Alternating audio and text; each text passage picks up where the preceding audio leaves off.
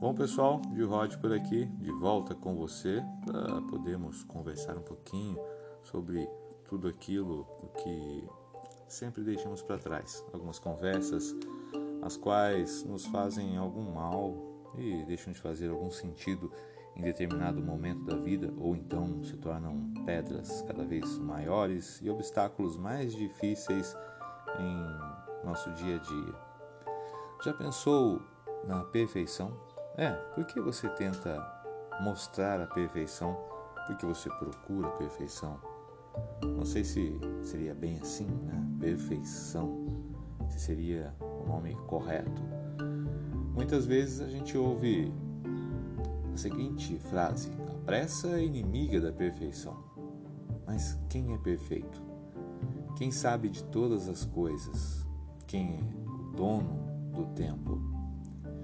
Maior parte das vezes nós somos submissos às respostas que vêm preparadas e já estão escritas.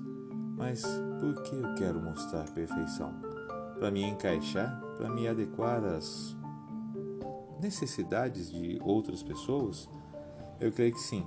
Eu acho que a maior dificuldade que temos é aquela de nos aceitarmos de sermos aceitos tanto por nós mesmos quanto pelas outras pessoas que dominam o meio em que nós estamos, frequentamos, o meio onde nós temos de viver. Mas entenda que você é a perfeição. Os detalhes que te transformam em uma pessoa que deixa a desejar em algum momento te transformam em uma pessoa única.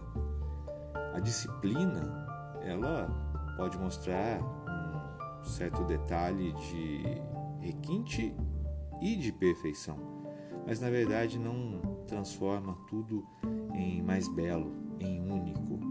Muitas peças, muitas peças e obras de arte, na verdade, só são perfeitas porque são únicas. As pessoas procuram a perfeição e esquecem a felicidade. Você tem que entender: ninguém é perfeito, mas as melhores pessoas, aquelas que se aceitam, se entendem e riem com tudo aquilo o que deixam de fazer em um determinado momento, com seus erros, com as risadas que provocam, essas pessoas são felizes. E isso é o que você tem que procurar. Procure sempre essa determinação de viver por você, de saber que o que realmente importa na sua vida é a sua felicidade. Quem é a pessoa mais importante da sua vida? Muitas pessoas vão dizer: meus filhos, meus pais, meu parceiro, minha parceira. Mas a pessoa mais importante é você.